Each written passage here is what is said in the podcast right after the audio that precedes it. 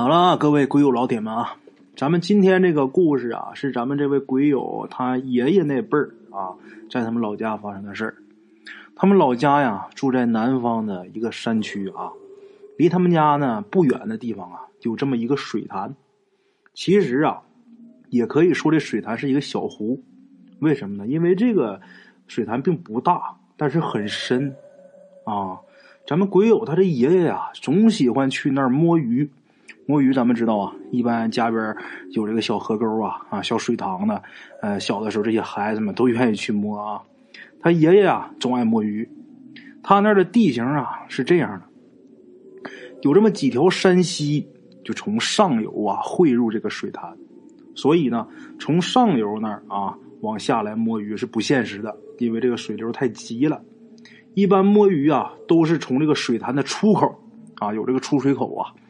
从这个出水口这儿摸，那地方挺窄，也就能有这么五六米左右，而且啊，这水流很平缓，啊，话说呢，六十年代啊，有那么一天，那时候他爷爷呀还是一个年轻的壮汉子，有这么一天呢，工作完之后会去摸鱼，啊，这天呢有这么一点小意外，怎么呢？没想到自己下水以后啊，这个腿抽筋了，眼看呢这人就要淹死了。这个时候正挣扎着呢啊！忽然间觉得背后有东西推自己，往岸上啊，往岸边那个方向啊推自己。虽然呢这力气并不是很大啊，但是勉强能让他的鼻子露出水面啊，这样来透气。再加上呢，这老爷子也是强忍着这个抽筋的这个疼痛啊，自己是呃用两个手划水呀，好歹是凑合着到了这个岸上。其实呢。他在水里的时候，他就感觉出来了啊，推自己的很有可能是一群鱼。等上岸呐，自己回头一看，果然呐，啊，有这么一条大鱼，足得有半米多长，带着不少小鱼啊，把自己给救了。啊，救命之恩呐！从那以后啊，他爷爷呀就不摸鱼了，而且呢，也总劝这些乡亲们啊，别去摸鱼。当然呢，这些乡亲们呢，有的听，有的不听。那你说不让摸就不让摸呀，是吧？那你说你那个鱼把你救了，我们也没看着。再说了，鱼救你也没救我们，那你不摸还不让我们摸吗？他爷爷也没办法，自己呢没事的时候啊，他就会去这个水潭边喂鱼。慢慢的呢，这鱼啊跟他就熟了，尤其是那条大鱼啊，很有灵性啊。到了八几年的时候。这又过了二十多年呢，他的两个儿子啊，这个头脑很灵活，很早就出门打工了啊，然后自己做生意，赚了不少钱。这家里边富裕了呢，鬼友他爷爷呀就把这个水潭给承包了。原以为啊，承包以后就没有人再去打鱼了，可是呢，这些老乡们呢也不在乎你承不承包啊，还有偷着去弄的。后来没办法啊。这个鬼友他爷爷啊，就在这个下游出水口那个位置，装了一个木栏杆，啊，这么一个木栏杆，这样呢，大家就都不好意思去了。人家圈起来了，是吧？跟以前那么敞着，它是两个意思了。要是没没圈起来啊，他摸也就摸了。这圈起来那是人家的，你去那算偷了，啊。到了两千年左右，有这么一天呐，有一个外地来的老板。来自驾游，那个时候啊，这自驾游还没兴起呢啊，因为当时这公路不是特别发达。这老板呢，他自驾到哪个地方啊，只要是有公路的地方，然后呢，他就到处打听这附近哪儿风景好啊。打听到以后呢，能开车就开车，不能开车自己就走上去啊。那个时候能自驾游能玩起的，一般都是有钱人。这个老板呐，开车到这儿之后啊。就看这片水潭风景不错，他呢就想在这个水潭边上啊，这个拍几张照片。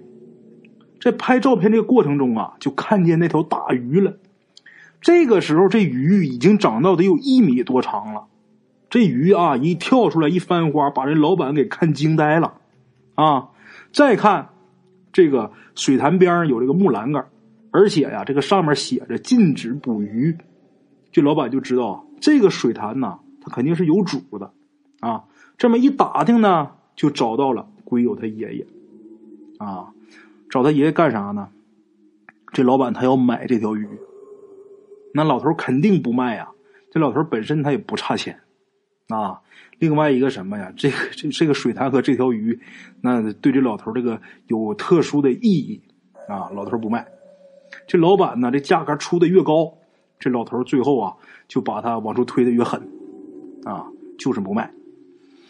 后来又过了一个来月啊，这个老爷子他有一个在外地打工的这么一个孙子，这个孙子啊是长孙，跟咱们提供故事这位啊，这个是堂兄弟他俩啊。这长孙回来干啥呢？他回来呀，是因为呃，这长孙结婚比较早，自己啊这媳妇儿怀孕了，他回来是照顾自己媳妇儿，因为媳妇儿这些天要生了。回来之后，家里人就说呀。准备准备，啊，这两天呢，咱就进城，进城咱找一个亲戚家借住，咱以以防万一嘛，别到时候这个措手不及。万一哪天突然间要生了，是吧？咱这离医院这么远，咱先到市里边啊，城里边先找一亲戚家先住着。就这样，啊，这天晚上啊，风雨很大。第二天呢，这雨晴了，他们一家人就准备进城。准备进城，这老头啊，特意去这个水潭边看一眼啊。这个呢是他的习惯。如果他要离家几天呢，他总得去这个水潭去看看，得跟这个鱼这些鱼啊打个招呼。结果呢，他到这水潭一看呢，傻眼了。怎么呢？就这一夜之间，这水潭里边飘着不少死鱼，这木栏杆也让人给拆了啊。他有经验。这一看就是有人来电鱼了，而且呢，嗯，不光是水面漂着这些死鱼、这些小鱼，一般他平时每次来，这大鱼都会露出头跟他打招呼，就是把这个头露出水面啊，晃一晃。这次来啊，他在岸上怎么喊，这大鱼也没有踪影，那不用问呐，被人偷走了。老头啊，伤心坏了啊！可是呢，这边已然如此了。那边孙媳妇儿，呃，进城生孩子这事儿啊，耽误不得，只好先把这个鱼的事儿放下啊。后来得知啊，这个事儿啊，是村里边几个游手好闲的年轻人啊，拿了那老板的钱，趁着雨夜呀，把这条大鱼给偷走了。当然这是后话啊。进城住了没两天呢，他这孙媳妇儿啊，就去医院了啊，真的就马上要生，幸亏啊是提前做准备了。那他是爷爷，啊，自己这孙媳妇儿，呃，生孩子，他也就没跟着去医院，他在亲戚家这个借住，在这等信儿。孙媳妇生孩子那天晚上啊，老爷子睡觉，睡着了，忽然间看见啊，他这条大鱼啊游进屋里边了，游进屋里之后，就跟这老爷子说了一个地名，让这老爷子接自己回来。这老头啊。梦做到了这个梦啊，梦见这个鱼之后啊，突然间醒了。这醒完之后啊，就凭着自己这个记忆啊啊，就怎么想，这个所有的环节都不太清晰，唯独这个地名很清楚。正在纳闷的时候啊，怎么做这么一个梦的时候，自己这个电话突然间响了，然后老爷子接电话，谁打过来的？自己这个孙子打来的啊！这大半夜给爷爷打电话干嘛呀？报喜啊！他孙媳妇儿生一大胖小子，母子平安。这个时候啊，凌晨的时候，老头很高兴啊，这又又见一代人呐，是吧？那重孙子。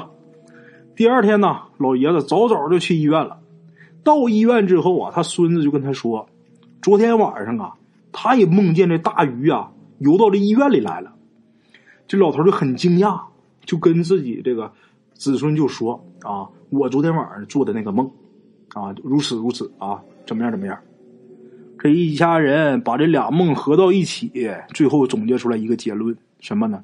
这大鱼啊，来他们家投胎了。啊，又过了一个多月，他这孙媳妇儿那时候早已经出院了。老爷子的另外一个孙子，啊，陪着老爷子去梦里的地点。”这个孙子啊，就是给咱们提供故事的这位鬼友。这个爷孙俩到这地方一看呐，那地方是一栋别墅，这个主人呢，就是那位自驾游的老板。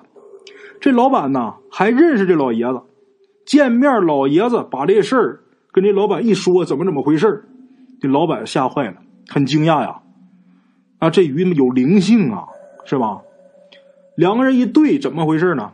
就在他重孙子啊出生的那天晚上，这老板宰的鱼，而且呢还留下了这个鱼的头骨啊当摆设。听老头这么一说呀，老板现在自己也觉着毛骨悚然啊。然后呢，这老爷子很顺利的就把那个鱼头骨给带回去了。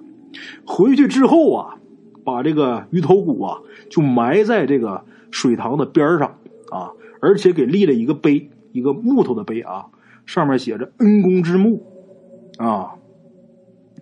好了啊，各位老铁们，咱们今天这个故事啊，先到这儿啊。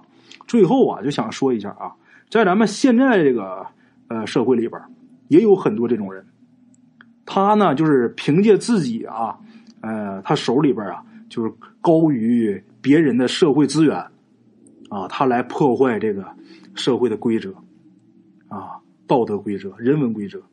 这我觉得这种人挺无耻的啊。当然，我相信啊，这种人自然会有报应的啊。好了啊，咱们今天故事先到这儿啊。